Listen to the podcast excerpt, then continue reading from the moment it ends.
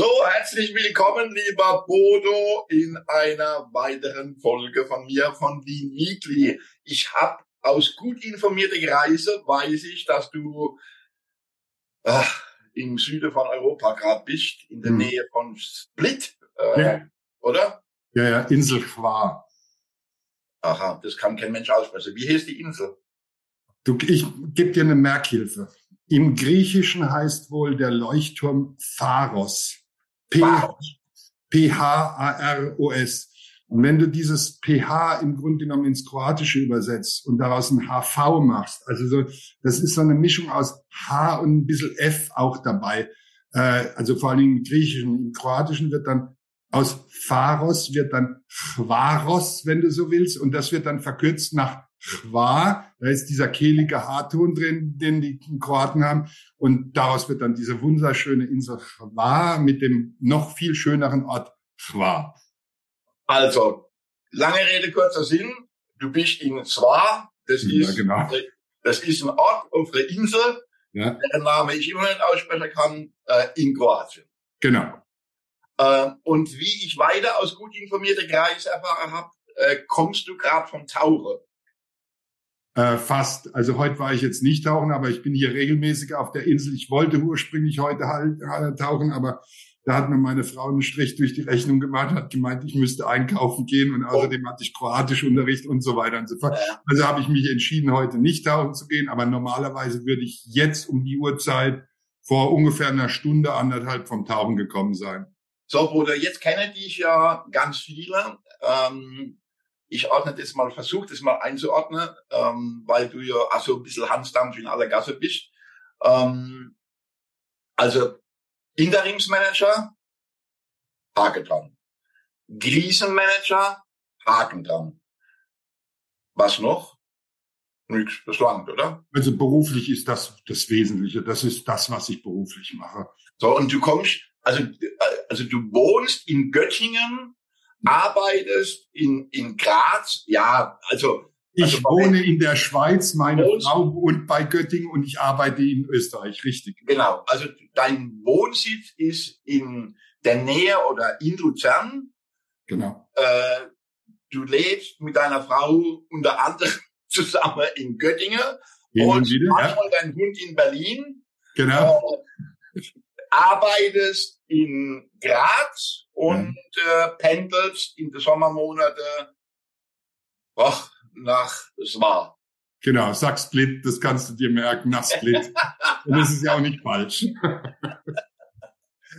genau, also, aber ja, das ist eine Krise und ähm, äh, über etwas, was wir uns unterhalten müssen, ist ähm, ein Post von dir, den du äh, auf LinkedIn eingeleitet hast. Normalerweise tue ich mich ja hier privat zurückhalte, aber das, äh, was ich gerade gesehen habe, Stichwort Sommerinterview, äh, hm. Da ärgere ich mich wie und so weiter und so fort. Es ging ja, das, das war ja der Grund, warum ich diesen Post geschrieben habe, weil es mich einfach explosionsartig geärgert hat, was für ein Blödsinn da erzählt wird. Äh, und dann konnte ich meinen Impuls nicht unterbinden und bin mal im Gegensatz zu meiner Gewohnheit auch mal politisch geworden auf LinkedIn. Also ich muss mal auch klären, was das war. Das war das Sommerinterview am letzten Sonntag. Und zwar mit einem Parteivorsitzenden oder mit dem Parteivorsitzenden, äh, ich verrate die Namen ja nicht, weil die Partei geht mal ziemlich auf den Senkel, ähm, von der AfD. Und äh, der hat da ein paar Äußerungen von sich gegeben, unter anderem eine, über die, über die du dich, also du als introvertierter Mensch, ähm, ähm, äh, richtig geärgert hast. Ja. Erzähl mal kurz. Naja, äh, letztendlich äh, ging es mal wieder um dieses Thema Flüchtlinge und auch Arbeitskräfte, dass wir in der Wirtschaft mit hoher Wahrscheinlichkeit sowas wie einen Fachkräftemangel haben. Ja, das lässt sich draußen beobachten. Äh, dass wir Flüchtlingsströme äh, quer durch Europa haben, egal ob sie jetzt aus Syrien, Afghanistan oder wo auch her immer kommen, das sei mal dahingestellt. Das äh, lässt sich nicht wegdiskutieren, dass wir Themen damit haben, sprich, wo, äh, sprich die Gemeinden ein Problem haben, wo kriegen sie die Menschen unter, dass wir uns auch überlegen müssen, wie muss so ein System finanziert werden, ist klar. Was mich unheimlich geärgert hat, ist erstmal äh, diese Aussage, das erinnert doch sehr stark an 33, 45, nämlich, äh, dass wir doch bitte unsere Facharbeiter äh, selbst zeugen möchten. Also hier bitteschön in bester Tradition 33, 45, die deutsche Frau soll mit dem deutschen Mann deutsche Kinder zeugen. Äh, am besten noch irgendeine reine arische Rasse. Ich polemisiere jetzt mal nicht weiter. Ähm, dass das mechanistisch ein Riesenblödsinn ist, weil bis diese Kinder, die heute gezeugt werden würden, Facharbeiter sind mit einem gewissen Erfahrungsprofil, was du als Facharbeiter mitbringen musst, gehen wir mal davon aus, die Leute müssen mindestens 25 sein, dann musst du grob gesagt 25 Jahre warten. Und ich als jemand, der Industrie bin, äh, der braucht jetzt Facharbeiter, nicht in 25 Jahren. Also es ist erstmal mechanistisch ein riesiger Blödsinn. Was mich aber dann beim Schreiben insbesondere angesprungen ist und was mich dann beim Schreiben auch bestärkt hat, weiterzuschreiben, ist, dass wir hier etwas machen, was äh, jenseits jeglicher Ethik äh, inhaltlich äußerst schwierig ist, um zurückhaltend zu bleiben. Wir verknüpfen nämlich zwei Themen, die erstmal originär gar nichts miteinander zu tun haben, nämlich das Thema Facharbeitermangel auf der einen Seite und Flüchtlingszustrom auf der anderen Seite. Wenn man das sich mal durchdenkt und auf der Zunge zergehen lässt, dann, ich überspitze jetzt bewusst, dann ist jeder Flüchtling ein guter Flüchtling, der nachher für uns arbeitet. Also ein Knecht darf kommen, aber irgend so ein, ich bin weiterhin polemisch, irgend so ein Kanacke soll bitte wegbleiben. Das ist jetzt um des Kontext willen überspitzt. Und das geht nicht, weil äh, auf der einen Seite Facharbeitermangel gefressen, haben wir kapiert, haben wir, müssen wir lösen. Aber das individuelle Recht des Menschen auf Flucht, weil er eben verfolgt ist aufgrund meinetwegen seiner sexuellen Ausrichtung, seiner politischen Ausrichtung, was auch immer, das hat damit gar nichts zu tun. Das ist ein ja, und der, und der äh, der Allerknaller hat ja in dem MDR-Sommerinterview, ähm, das ich mir... Äh, du meinst den Herrn mit dem Haar? Genau, äh, äh, Öcker ähm, und so. Ne? Ähm, der hat ja noch einen draufgesetzt, in dem er äh, gesagt hat, ähm, man müsste überlegen, ob das Thema Inklusion, also ich würde es jetzt mal versuchen, so äh, äh, so emotionslos, wie es mir irgendwie geht, zu kommentieren ähm, ähm, oder wiederzugeben, wie ich das gehört habe, ähm, überdenke und äh, man will den behinderten Kindern ähm, äh, nicht Gutes tun, die zu nicht behinderten Kindern in die Schule stecken. Oder ähm, jetzt wissen wir ja alle, dass wir über diese Drecks-AfD Sprecher und, und, und deren Programm und, und, und, und dessen, was die äh, allein in den letzten zwei Wochen ähm, auch mit ihrem Parteitag verzapft haben und, äh, und so weiter. Ähm, jetzt mal ehrlich, ähm, und äh, Umfragen sind keine Wahlergebnisse, aber 20 Prozent ist schon heftig, oder? Ja und nein. Äh, wenn man ein Weltbild hat, wie du und ich, welches sicher Unterschiede aufweist hier und da, äh, dann ist für uns beide, die wir uns, glaube ich, als Demokraten der gesellschaftlichen Mitte verstehen, um das mal auf irgendeine Sprachformel zu bringen, ist das einerseits äh, inakzeptabel. Ähm, das ist unvorstellbar. Ähm, nein, deswegen, weil wir, weil ich mir gut und gerne vorstellen kann, es gibt auch dementsprechende Zahlen von der Böckler Stiftung und so weiter und so fort, dass wir irgendwo in Deutschland je nach Region zwischen 15 und 25 Prozent Menschen haben, die ein mehr oder weniger geschlossenes rechtes Weltbild haben. Das heißt, wir müssen einfach akzeptieren, es ist halt einfach so, dass bedeutet, dass man nicht dagegen angeht. Ne? Also ja, das ist was ganz anderes, sondern einfach, wenn man sich versucht, irgendwo objektiv an das Thema ranzutreten versucht, dann muss man feststellen, dass eben irgendwo wahrscheinlich in der Größenordnung von 15 bis 25 Prozent Menschen ein Weltbild haben, welches mit deinem und meinem Weltbild wahrscheinlich nichts zu tun hat und welches äh, im politischen Sprech als geschlossenes rechtes Weltbild So, das ist ja die eine Gruppe. Und dann gibt es natürlich noch eine zweite Gruppe von Menschen, äh, die mit der aktuellen Politik nicht zufrieden sind, ob aus guten oder schlechten Gründen sei dahingestellt, die dann eben noch diese, nennen wir es mal, Protestwählerschaft darstellen, die dann vielleicht noch ein tendenziell rechtes Weltbild haben und die wandern natürlich in die Gruppe rein und das Ergebnis sind dann in Befragungen geben halt eben irgendwo 22 oder 19 Prozent der Menschen an, dass sie mit dem Weltbild, was die AfD vertritt, ähm, durchaus in Deckung zu bringen sind. Das wird sich möglicherweise nicht so deutlich in Wahlen ausdrücken, aber es gilt zu befürchten, dass wir, wenn wir die Straße so runterlaufen, wie wir es im Moment machen, wirklich die AfD in dieser Größenordnung abschneiden können. Ähm, gut, wir haben jetzt unseren Beitrag dazu, nein, also nicht gut. Äh, wir haben unseren Beitrag dazu geleistet, im Rahmen von diesem Format äh, darauf nochmal aufmerksam zu machen, dass man vielleicht mal anfangen sollte zu denken und mit bestimmte Äußerungen von solche Typen oder ja, ähm, dass man das versucht, einfach mal zu reflektieren. Bodo, ähm, was genau macht ein Krisenmanager? Also Krise ist ja ein Wort, das hat irgendwie mit Corona angefangen und seitdem sind wir ja nur noch in Krisen. Was genau macht ein Krisenmanager? Lass mich das persönlich beantworten, weil wahrscheinlich gibt es 20.000 unterschiedliche Typen an Krisenmanager. Na, du als Krisenmanager. Ich äh, persönlich äh, bin, habe jetzt eine ausdrückliche Branchenfokussierung. Äh, die kann man haben, die muss man nicht haben. Aber ganz allgemein lässt sich sicherlich sagen, dass ein Krisenmanager entweder im wirtschaftlichen oder in anderen Kontexten in die Organisation, ich bleibe bewusst mal so allgemein, äh, eintritt. Das mag eine Wirtschaftsorganisation sein, das mag eine NGO sein, das ist völlig egal. Äh, und auf Zeit die Führung im Unternehmen oder in der Abteilung übernimmt oder eben in der Sozialorganisation. Bleiben wir beim Wort Organisation.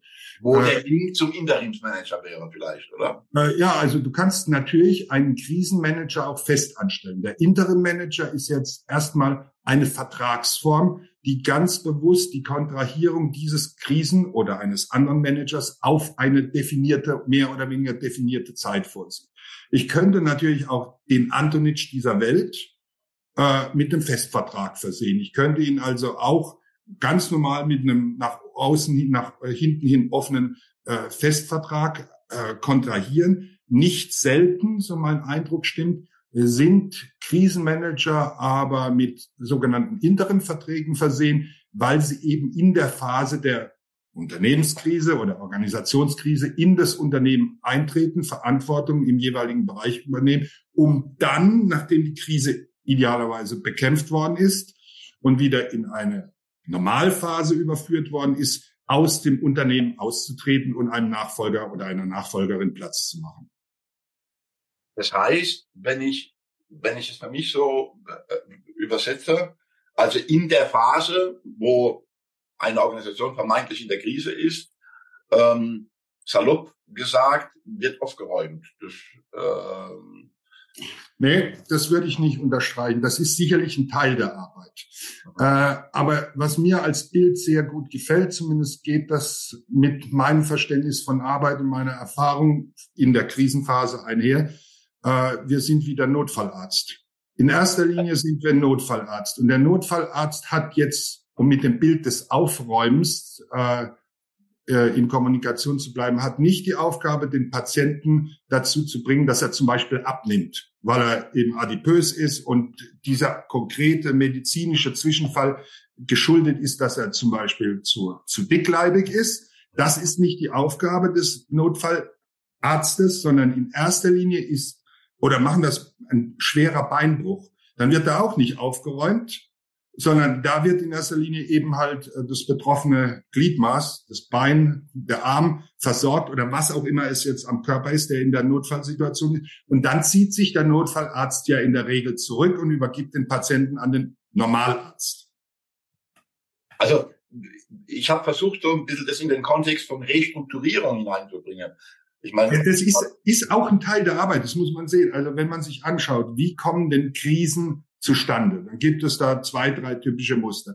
Und die führen ja nicht selten dazu, dass das Unternehmen, nennen wir es mal, unaufgeräumt ist. Hm, ähm, also da wird jetzt sehr bildlich gesprochen, teilweise einen Riesenquatsch gemacht, Energie verschwendet mit Dingen, die die, die, die völlig überflüssig sind. Und dann kommt der Notfallmanager, der Krisenmanager halt rein und schaut sich um und entdeckt dabei zum Beispiel Routinen, die, die völlig überflüssig sind. Und dann ist es sicherlich ein Teil seiner Arbeit, die Organisation auf das Wesentliche zu konzentrieren und die Zeitpotenziale, die man für das Wesentliche braucht, dadurch unter anderem zu schaffen, dass man die Dinge, die nicht ganz so wesentlich sind, vulgo Müll, überflüssige Tand, einfach erstmal abzuräumen. Äh, und deswegen ist das sicherlich, geht das einher mit einem Aufräumprozess. Also, ähm, du hast ein gutes Stichwort gesagt, äh, das Thema Energie. Ne? Also, ich meine, das Thema Energie und, und, und Klima, das ist ja da und äh, das ist ja unbestritten und so weiter und so fort. Äh, und wir beschäftigen uns ja jetzt mittlerweile auch seit ja, äh, gutem Jahr mit dem Thema, wie wir die Prinzipien von Lean auf äh, Green übertragen können und so weiter und so fort. In der ganze Diskussion, beziehungsweise auch schon im Vorfeld, ähm, habe ich mir immer die Frage gestellt, wenn so ein blasender Druckluftschlauch, ne, also in Zeiten, wo ich nicht in einer Krise bin und, oder wo es mir gut geht oder was weiß ich, ja, ähm, ähm, interessiert es niemand. Also ich verallgemeinere jetzt stark. Mhm. So. Plötzlich kommt das Thema Energie und der Blasen- und Druckluftschlauch ist immer noch da. Mhm. Äh, und es wird nicht daran geändert, aber es wird jetzt geguckt, weil halt eben die Energiekosten, also Strom, Gas, Wasser, äh, durch die Decke gehen, ja, ähm, dass man da jetzt anfängt äh, zu reduzieren. Also worauf ich, also versucht, Kosten einzusparen. Worauf ich hinaus will, ist, ähm, jetzt gibt es vielerlei Gründe, warum Organisationen in eine Krise kommen können. Ähm, das beste Beispiel ist, plötzlich ist sowas komisches da wie Corona und dann brechen halt Märkte weg, brechen Lieferkette, äh, reisen Lieferkette ab, etc. pp. Oder ein Hausboot steht im Suezkanal halt eben mal quer und so weiter und so fort. Ähm, was ist denn deiner Meinung nach so, was kann man sagen kann, Hauptgrund oder was, was, was könnte es denn für Gründe geben, oder aus deiner Erfahrung, warum Organisationen überhaupt in so krisehafte Situationen kommen, sofern es jetzt nicht äh, von äußeren Dingen beeinflusst wird. Also bist seit vielen Jahren Geschäft, hast du Muster, kennst du? Ja, ja. Muster? da lässt sich schon was sagen. Und ich unterscheide auf eine Art und Weise, die methodisch nicht ganz sauber ist, aber glaube ich die Realität ganz gut abbildet. Wenn ich die Welt mal sehr grob in kleine und große Unternehmen unterteile, nennen wir es meinetwegen KMU auf der anderen einen Seite bis hin zum kleinen Mittelstand und auf der anderen Seite ist großer Mittelstand und Konzern. Das ist sehr grob die Aufteilung, aber sie reicht fürs Erste. So ist meine Erfahrung aus der Vergangenheit, dass in diesen kleinen Unternehmen erstmal ganz andere Themen als in den großen Unternehmen vorherrschen. Äh, die lassen sich zwar mit dem gleichen Begriff unterscheiden wie nachher die großen, ich komme drauf zu sprechen, aber sie sind um der Plastizität willen, glaube ich, anders zu beschreiben. In den kleinen Unternehmen hatte ich fast immer Themen wie nicht geregelte Nachfolgeregelungen. Der, der alte Chef kann mit seinem Sohn nicht. Ja. Dann Folgeprobleme, weil der Junge nicht seine oder meinetwegen auch die junge Dame seine Flügel, der ist mittlerweile auch 60 übrigens, ne, weil der alte ist 85, ne, äh, weil der seine Flügel nicht rauskriegt, äh, verändert sich seine Persönlichkeit, er fängt an zu trinken, äh, kriegt äh, Potenzprobleme, die Ehe kommt aus verschiedensten, also will heißen, dieser ganze Formkreis aus Alkoholismus, Scheidung äh, und Familie spielt in diesen Unternehmen eine sehr große Rolle. Die Unternehmen, die ich in diesem kleinen Bereich kennengelernt habe, äh, waren durchseucht mit diesem Problem. Und dann bleiben natürlich auf der Strecke die ganzen Aufgaben, die Führung machen muss, zum Beispiel die Finanzierung des Unternehmens, Innovation und so weiter und so fort. Das ist mal die eine Seite. Die zweite Seite, ich nenne sie mal die große Unternehmenswelt, da haben wir in der Regel ja keine inhabergeführte Strukturen, sondern wir haben Management, welches im Auftrag der Eigentümer, sei es jetzt aktienbasiert oder nicht, ihren Job macht. Und dort möchte ich sehr pauschal mal das Thema Führung äh, adressieren. Äh, Führung in Kombination mit Ritualen, die völlig überkommen sind, was meiner Meinung, also die Anwesenheit dieser überkommenen Rituale sind Führungsthema meiner Meinung nach, äh, bis hin zu Hybris, unnotwendige Lässigkeit, ähm, äh, Verschwenderitis, also fett sein, untrainiert sein, satt sein. Aber das lässt sich letztendlich immer wieder auf das Thema Führung unterbrechen, weil die Tatsache, dass ein Unternehmen, welches sehr groß und erfolgreich ist, dann träge wird oder eben nicht. Es gibt ja durchaus Beispiele für Unternehmen, die nicht träge werden. Äh, das wird über die Führung entschieden, weil die wählt den Führungsstil aus, die stellt die Fragen, die es eben stellt oder nicht, die wählt die Mitarbeiter aus oder nicht und so weiter und so fort. Nachhaltige Strukturen und so weiter. Und so weiter und so fort. Und wenn äh, Management dann, das ist ja durchaus aus einer menschlichen Perspektive verständlich, äh, träge wird, äh, dann wird das Unternehmen äh, im, Nachhinein, äh, im Folgeschluss auch nicht selten träge und dann wird das Unternehmen halt ein bisschen rund um die Hüften und dann, dann ist halt Schluss mit Beweglichkeit, geistiger Beweglichkeit, Kreativität, Flexibilität. Dann ist man halt ein äh, großer, dicker, alter, weißer Mann. mit Bart. mit Bart und so. Bodo, ähm, du hast ja durchaus, also ich würde mal sagen, nicht ungewöhnliche, aber nicht alltägliche Hobbys. Also und darüber müssen wir uns jetzt natürlich auch noch unterhalten. Ja. Also ich habe vorhin schon gehört, ähm, du tauchst, naja, okay, gut, das mache ich auch. Manchmal, wenn ich in Badbahn bin, also okay, tauche, also so mit richtig, mit Sauerstoffflasche. Äh, ich weiß auch, dass du dieses Thema Tauchen sehr stark mit dem Thema Krise und Krisenmanager äh, in Verbindung bringst. Ähm, du tust mit deiner Frau tanzen, also äh, Cha-Cha-Cha und, äh, und, und so Zeug, also machst richtige Turniertänze. Ja. Äh, ähm, also wer dich, also wer dich in Anführungsstriche kennt, verbindet dich wahrscheinlich mit allem, aber nicht mit dem, äh, wie sagt man da, das ist kein wie ist, Turniertanz, oder? Ja. Also, garantiert, ne? Und das wohl für mich abgefahrenste Hobby ist äh, Eisenarsch. Also mir, mir fällt nichts Besseres ein. Du hast äh, vor fünf Wochen oder sonst irgendwas, hast du eine Tour gemacht, äh, Deutschland, ich weiß nicht mehr, wie viele Länder das war, also es war 15. mehr wie zehn. Äh, Deutschland, Polen, äh, Ungarn, Österreich, Kroatien, Italien, äh, äh, innerhalb von 24 Stunden und so weiter und so fort. Du hast auch schon Versuche gehabt, ähm, äh, die da abgebrochen, weil halt eben ein bisschen männermäßig drauf war, weil es halt angeblich zu kalt war. Genau. Weichei, ne? Weich, Weicharsch. Kein Eisenarsch, sondern ein Weicharsch. und hast jetzt die durchgeknallte Idee, innerhalb von einer Woche alle, oder weiß ich nicht wie viele Tage, alle europäische Hauptstädte am Stück durchzufahren. Also konkret sind es acht Tage und konkret sind es alle auf dem Kontinent liegenden EU-Hauptstädte. Also es ist zum Beispiel nicht Bern dabei, um mal ein Beispiel zu nennen, aber wenn man klassischerweise an Europa denkt, denkt man ja meinetwegen an Polen, Deutschland, Spanien etc. bis runter nach Athen und Stockholm.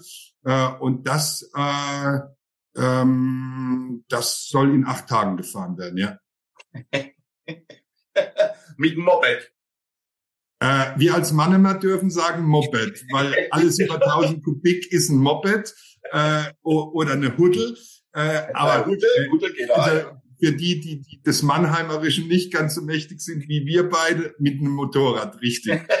Weil mit 50 Kubik oder 80 Kubik habe ich jetzt nicht vor, diese Strecken ja, zu fahren. Ja, genau. Also mit so einer alten Herkules, ja, äh, mit äh, Wankelmotor oder so ähnliches. Ja, also erzähl mal, also was, was ist denn dieses also erstmal dieses, ich weiß gar nicht, ist das richtig Eisenarsch? Sagt man dazu? Äh, Iron Butt im Englischen. Also, okay. Ja, kann ich zwei Worte dazu sagen, ja? Mhm, sag also, du was. Äh, also, äh, irgendwann in den 80ern, glaube ich, wurde von einem Michael Kneebone in den USA die Iron Butt Association gegründet. Also die Eisenarschgesellschaft oder Verbindung. Mittlerweile sind das irgendwie weltweit 75.000 Motorradfahrer. Äh, dabei äh, gibt es unterschiedliche sogenannte Rallyes, von Standard-Rallyes. Die kleinste ist dann 1600 Kilometer in 24 Stunden oder eben das amerikanische Pendant die 1000 Meilen in 24 Stunden. Und dann geht das hoch bis 7500 Kilometer in drei Tagen.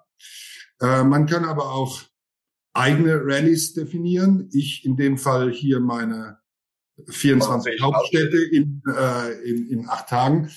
Äh, die Strecke wählt jeder selbst. Die Protokollierung dieser Strecke erfolgt nach einer ganz gewissen vorgeschriebenen Art und Weise. Äh, und am Ende des Rides kannst du dann idealerweise eben nachweisen, dass du die und die Strecke mit den und den Kilometern in der und der Zeit gefahren bist. Und wie protokollierst du das? Also das, das muss man ja irgendwie, also wahrscheinlich über, über Tankbelege, oder? Ja, also die, die Standardmethode ist äh, die Tankbeleg-Tacho-Methode. Das heißt, du tankst und dann machst du ein Foto von deinem Tankbeleg neben deinem Tacho.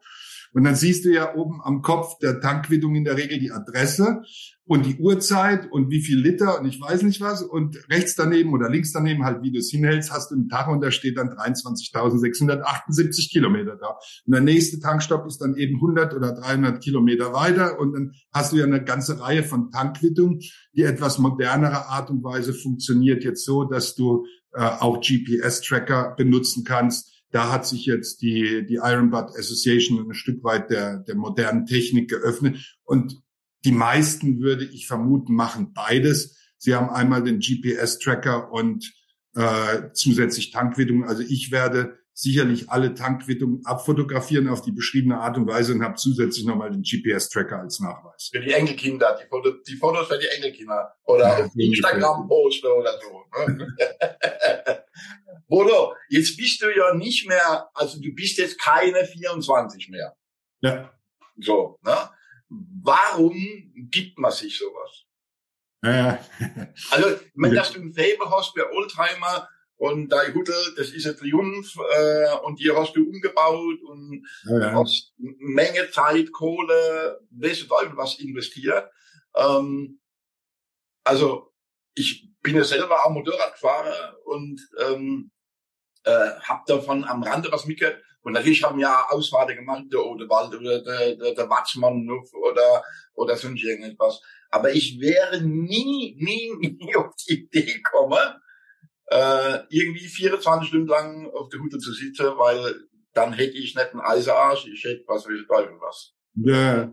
Also, ähm, also vielleicht. Also, ich dessen, also, worauf ich hinaus will, ist, ich meine, als Krisenmanager bist du ja, währenddem du arbeitest, in der Regel unter Dampf. Also wenn ja. das so ist, wie du das beschrieben hast, ähm, ähm, dass du in Organisationen oder der Krisenmanager per se in Organisationen ist, in, in, in Phasen, wo es wirklich spitz auf Knopf steht. Also ja, ja. Unternehmen in bewegten Zeiten, wenn ich bewegte, das oder, Genau, in, äh, um nicht zu sagen turbulent, aber durchaus bewegten Zeiten bist, dann bist du ja, das ist ja kein Acht-Tages-Job, das ist ja, so stelle ich mir das vor, überwiegend oder in die Nähe von 24-7, also da hast du ja kein, normalerweise kein Samstag und kein Sonntag, ähm, wenn es drauf ankommt, weil du ja bestimmte Dinge. Aber wenn es brennt, kannst du nicht sagen, es ist Samstag, dann musst so, du genau, Erde löschen. Samstag so ist es so. Ne? Ähm, hat das was damit zu tun, dass du dir so andere Extreme suchst? Jetzt, ich meine jetzt mal vom Formationstanz und äh, nee, vom äh, Turniertanz abgesehen, ist das, also wir machen jetzt keine Psychoanalyse vom Bodo Antonic, aber ähm, nee, aber das kann ich abkürzen. Also lange bevor ich Interim Manager oder Krisenmanager wurde, habe ich ja so Sachen gemacht. Ich habe die nie Iron Butt genannt. Ich wusste nicht mal, dass es das gibt es, habe ich erst vor ungefähr fünf Jahren durch Conny, die du ja auch kennst, erfahren. Die fragte dann so mal bei einer Tasse Kaffee, sag mal, bist du schon mal ein Iron Butt gefahren? Und ich, was denn das für ein Scheiß? also so ist das dann konkret mit den Iron Butts entstanden. Aber eine Begebenheit, die, oh, wie alt war ich da? Vielleicht 24, 25, also noch lange kein Krisenmanager. Ich habe zu meiner äh, damaligen Frau gesagt, ich fahre mal los. Und irgendwo ich wollte eigentlich nur ein bisschen durch den Odenwald. Ne? Und plötzlich habe ich festgestellt, äh, dass ich in Südfrankreich bin und habe dann gedacht, ach, dann kannst du gleich nach Malaga weiterfahren. Und dann habe ich aus Malakat noch zu Zeiten, wo es Telefonhäusen kam, äh, meiner Frau angerufen und gesagt, du, ich habe irgendwie die Zeit vergessen. Zigarettenautomat, der hat Chance gehabt, wo ich eigentlich wollte. Und dann meinte sie, na ja, dann gehst halt einen Kaffee trinken und vielleicht schläfst du und dann kommst du wieder raus. Also will heißen, oder, oder allerdings war das lange nachdem ich schon Krisenmanager geworden bin, bin ich über den Indischen Ozean gesegelt. Will heißen, ich habe so eine gewisse Tendenz. Zum Übertreiben. Naja, das vielleicht auch, aber das meine ich gar nicht. Also was mich interessiert, ist, äh, keinen Horizont zu haben, in die Ferne zu fahren. Dieses, weil wenn du Odenwald fährst, mal bei den von dir gewählten Beispielen, da hast du ja üblicherweise, ah, wir fahren heute irgendwie 200 Kilometer, wir fahren an den Marbach-Stausee und dann fahren wir noch irgendwie auf die Hotzebach und, und dann fahren wir wieder zurück. Das ist irgendwie so, naja, das ist nett, aber dieses einfach laufen lassen, dieses fahren lassen. Das ist vielleicht vergleichbar mit einem Marathonläufer, der einfach erstmal äh, richtige Marathonläufer, die wollen laufen. Ja, und ich bin als Motorradfahrer jemand, ich fahre einfach gerne. Und dann setze ich mich auf ein Motorrad und ja, dann setze ich und dann setze ich und dann kann das sein, dass mal 500, 700 Kilometer einfach so zustande kommen, ohne dass ich drüber nachgedacht habe. Und wenn du das paar Jahre machst, dann ist natürlich der Hintern auch nicht mehr ganz so ledrig. Du hast dir das Motorrad auch vielleicht ein bisschen auf Langstrecke gebaut, so dass es bequemer ist. Äh, und dann äh, der Rest ist Gewöhnung auch ein bisschen. Und dann kommt natürlich auch noch dieses, ich fordere mich gerne auch mal selbst raus. Und ja, dann sitzt du mit meinetwegen Conny oder könnte vom Prinzip genauso mit dir sein zusammen und dann kommt dir irgendeine so Schnapsidee. Alle Iron Butts bist du schon gefahren, die es so klassischerweise gibt. Aber dann, also, großer Traum von mir wäre einmal von ganz Westen Portugal bis nach Vladivostok zu fahren. Wow. Geht, geht okay. im Moment politisch nicht. Äh, und wenn wir schon gerade am Fahren sind, würde ich gern weiter nach Japan, USA und dann wieder zu. Ich habe da so einen gewissen. Ja, dann Zug. einmal um die Welt. Dann. Ja, das ist so ein Zug in die Ferne oder einmal rund ums Mittelmeer, was ein Studienkollege von mir gemacht hat. Ich würde unheimlich gern einmal über den Kaiserpass und dann über Russland, Finnland wieder zurück. Ich habe da so einen Streckenzug und da sind die Iron Buds äh, eine ganz gute Gelegenheit, ein ganz guter Grund, um mal sowas zu organisieren. Und ich habe dir ja versprochen, wenn du diese Tour nächstes Jahr machst, also da diese alle europäischen Hauptstädte auf dem Festland, äh, werde ich ein Stück mit dir fahren. Ich werde mir dazu äh, ein Hotel miete, ein Moment ja. miete und werde äh, mitfahren. Ähm, können wir das gleich für deinen Kalender konkretisieren. Am 22. Juni des nächsten Jahres komme ich ja unter anderem die Strecke über Prag, Dresden bis nach Hirschhorn am Samstag, den 22. Juni, ist ja dann in Hirschhorn die Abschlussfete. Und du könntest, weil du vielleicht nicht ganz so ledrigen Arsch hast wie ich, also zumindest beim Motorradfahren. Ja, du willst ja noch nicht halb trainieren. Also, also irgendwie könnte man sich ja mal die Strecke angucken. Die führt meines Wissens nach Dresden, Nürnberg. Nein, das will ich nicht, Bodo. Ich will dich nicht in Deutschland begleiten. Also meine mhm. Idee ist schon, ich meine, das, das tun wir jetzt öffentlich mache, äh, meine Idee ist schon, wenn ich dann deine Route kenne, ja. ähm, dass ich dich gleich am Anfang äh, begleite, weil ich meine zu wissen, dass du erstmal dann Richtung Schweden, Finnland und so weiter und so fort. Ja, das wäre dann äh, Berlin, Warschau, Vilnius, Riga, Tallinn, Helsinki, da diese Tour zum Beispiel. So, dass ich da mitfahre und dann bist Schön. du ein paar Tage unterwegs äh, und irgendwann kommst du dann wieder nach Deutschland und dann fahre ich die letzten 150 Kilometer mit dir mit äh, und du dich gerade vorher überholt, dass die alle sagen, was ist denn das für ein toller Typ? Äh, und vergesse dich, dass du die stört. Ja, egal. So, also, das machen wir noch außen jetzt weg, das ist klar. Ähm, zum Abschluss, Bodo, stell dir vor, du sitzt in einem Raum und du hast alle CEOs dieser Welt vor dir sitzen. Du hast jetzt dreieinhalb Minuten Zeit, deine den Marsch zu bloßen. Was würdest du denn sagen? Ähm, zwei Worte, zwei Aussagen. Ähm, less is more will heißen Fokus auf das Wesentliche. Wir alle wissen ganz grob, dass wir mit 20 Prozent unserer Aktivitäten 80 Prozent unseres Erfolgs generieren, um also diese, diese einfache Formel.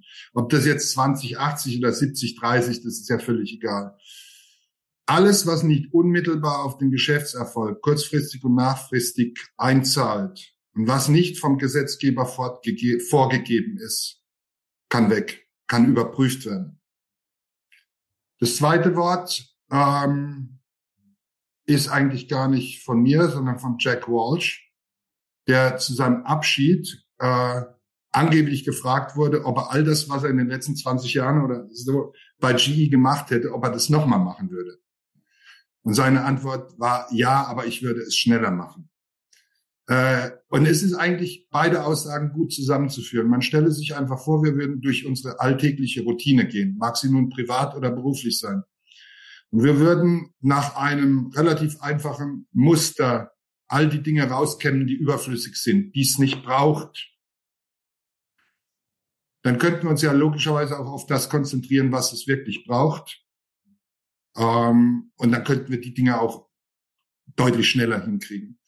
Und das Ergebnis wäre, wir hätten eigentlich viel mehr Spaß, weil wir uns mit dem ganzen, also es heißt ja heute, wir create purpose. Äh, äh, mein, mein Gegensatz dazu ist sinngemäß äh, in erster Linie keinen Unsinn zu machen. Also anstatt sich die ganze Zeit Gedanken zu machen, wie man Sinn produziert, wird es manchmal ausreichen. Wir würden uns fragen, wie man keinen Unsinn produziert oder äh, Motivation der die Führungskraft als Motivator der Mitarbeiter äh, halt ich für relativ schwach, aber die Führungskraft als derjenige, der alles entfernt, was demotiviert, im Rahmen der Möglichkeiten. Ne? Man stelle sich mal vor, man würde diese Themen verbinden, dann würden wir sehen, die Leute haben mehr Motivation, könnten sich konzentrieren auf die Dinge, die wirklich sinnvoll sind, die äh, und wird all den Blödsinn, der Frust bereitet, nicht machen, dann würden wir mehr Erfolg haben. Und das wird allen zugutekommen, den Kunden, dem Finanzamt, dem Unternehmen, den Mitarbeitern, den Managern. Dabei belassen wir es, Bodo, und für alle diejenigen, äh, die sich wundern, warum es da so rauscht und warum es da manchmal so donnert oder so komische Geräusche macht, es ist der 12. August 2023, ein Samstag, 13.37 Uhr, da draußen ist es dunkel in Heddese. Es schütt wie mit Küppel und wahrscheinlich äh, hole ich jetzt gleich die Arche Noah raus. Lieber Bodo, äh, dir noch viel Spaß bei 26 Grad in Split. Kroatien, auf der Insel, auf äh, in der Stadt, denn, oder in einem Dorf oder in einem Kaff, äh, dessen Name ich jetzt schon wieder vergessen habe, ist egal. Ähm, oder wir sehen uns. Ähm, also garantiert, wenn ich dich begleite, äh, auf dem Moped, ähm, garantiert ab früher. Sagte Ilga viele Grüße äh, in diesem Sinne, mach's gut. Servus. Bis dahin, gute Zeit. Ciao, ciao.